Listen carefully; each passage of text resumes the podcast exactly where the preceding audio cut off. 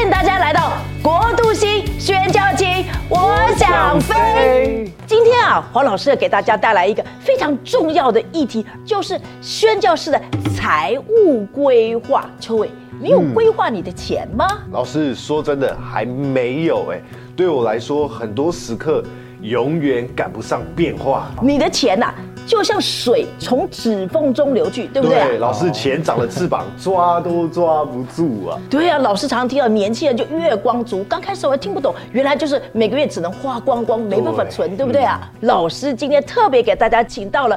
专业的财务规划师，我们欢迎哇 Michael 耶！专业规划师欢迎大家好，大家好。耶呃，今天很开心，就是来到这边来分享所谓的相关的财务的这个规划的概念。有什么样的好方法可以强迫我们自己存钱下来啊？其实，在这个年代啊，把钱存下来是非常的困难，所以存真的很困难，对不对？还是有方法。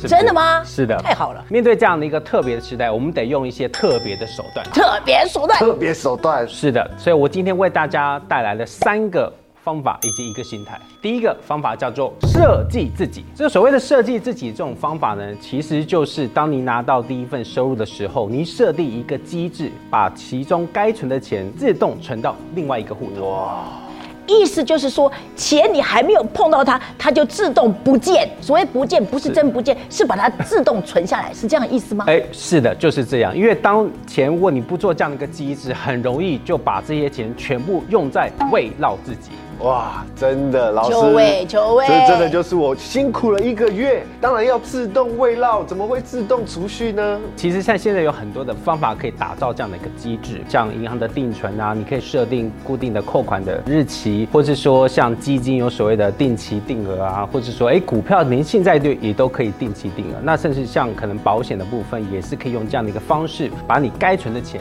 存下来。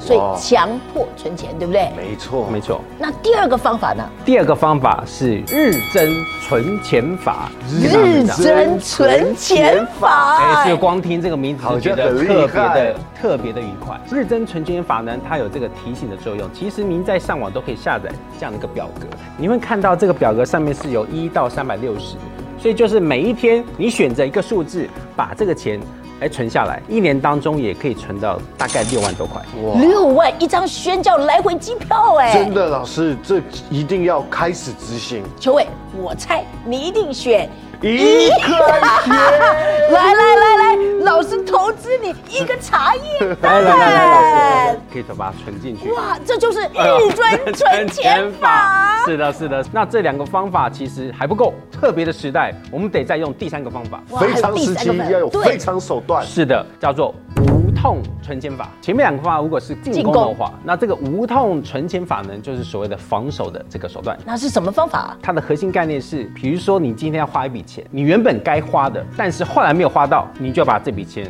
给老老实实的给存下来。我知道，秋伟，你最适合这个方法。比如说，本来要吃饭的，哎，把钱存下来，对不对？哇，这样子依照我们这样，可能一餐都可以存到三百、四百块哎。哎，其实这样很快耶。哎、不过邱伟一餐吃三四百，其实也蛮高的、哦。我太太前几天她收到一张罚单，那罚单是九百块嘛，我就把它缴掉。那缴掉之后，我其实本来也是没有预期她把这个钱再给我，哎、结果我没想到隔天就把这个钱给我，所以这笔钱对我来讲就是意外。额外的，无痛存钱，是的，所以我就把这个钱又存到我的这个户头。这个三个方法真的是帮助我们在这样的一个特别的时代，把我们该存的钱给存下来。对，Michael 老师，我真的学到这三个存钱法。第一个是我们强迫自己定存起来；第二个去做一个日增。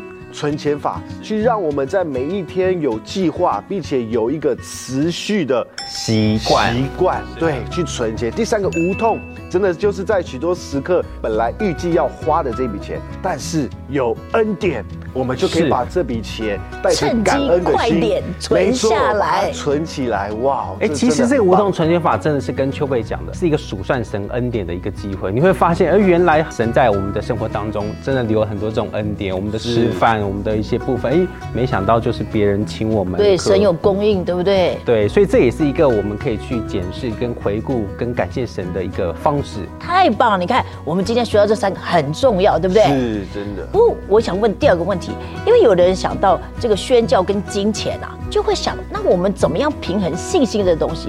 像您身为基督徒，又帮助这么多的人来理财，你觉得信心、知足、感恩跟这个我们要存钱关系之间，你怎么样看？我想分享的是说，其实有关于信心这部分，其实每个时代有一个不同的一个解读，跟一个不同的时空背景。其实我们不太能够把。呃，前面的人成功的这个方式，硬是套在我们这个时代所处环境的，我觉得那个是不恰当的。意思就是说，前辈的信心，我们不能直接拿起来套用，对不对？邱伟，就像你上次空的袋子就要走，对不对？从满满的信心，空空的袋子，但到底要去哪里嘞？是的，没错。那每个人的信心其实有自己的一个功课，你们不能拿别人的那个信心硬是套在自己身上，那不属于你自己的这个范畴，会让你非常的痛苦。那除了培养自己的信心之外，那我们要自己要尽什么力吗？老师问的非常好。其实这个信心是所谓的这个心态的部分。嗯，其实我们在信心上面，我们可以仰赖上帝。但我们行动上面，我们当然也可以做我们应该当尽的这个责任。这就让我想到，神要亚伯拉罕献以撒，就已经要献以撒，然后神才叫他不要动。但我们可以想象，他要准备羊啊，或是说准备一些心态上面的事情，那个细节可能是非常多的。他有这个行动的这个计划。所以，真的我们知道，我们要练习我们的信心，最重要还要实际去做这个财务规划。以至于我们去宣教的时候，不但仰赖神的供应，我们自己也有一笔拿得出来的钱，对不对？是的，其实最后再跟大家分享是说，像比如说我我们要去一个地方玩。我想问问大家，你去一个地方玩，你难道就会说，哎，我凭信心我要去哪个地方玩？各位，你有没有这样？不会这样，老师，我们一定会规划行程，我们的机票、我们的住宿，一切都需要打理的。当我们去规划一趟旅程，我们尚且会做这些计划，跳到宣教这个主题、这个议题跟这个目标的时候，哎，我们怎么就完全就不会用这样的一个方式了呢？所以今天啊，你看，Michael 规划师教导我们要仰赖信心，要练习信心，可是我们也应当做我们应当做。对不对？是的，亲爱的观众朋友，现在我们学到三个存钱法，还有一个很重要的心态哦。但愿我们从这个月开始就一起来练习，所以祝福大家丰丰盛盛，有满满的信心，而且有满满的储蓄，可以一起去宣教。也请大家继续收看我们的国度星宣教集。我想飞。如果你喜欢今天的影片，记得一定要按赞、订阅。加分享，也可以把这一则影片分享给你觉得有需要的朋友，让我们一起预备好，我们去宣教喽！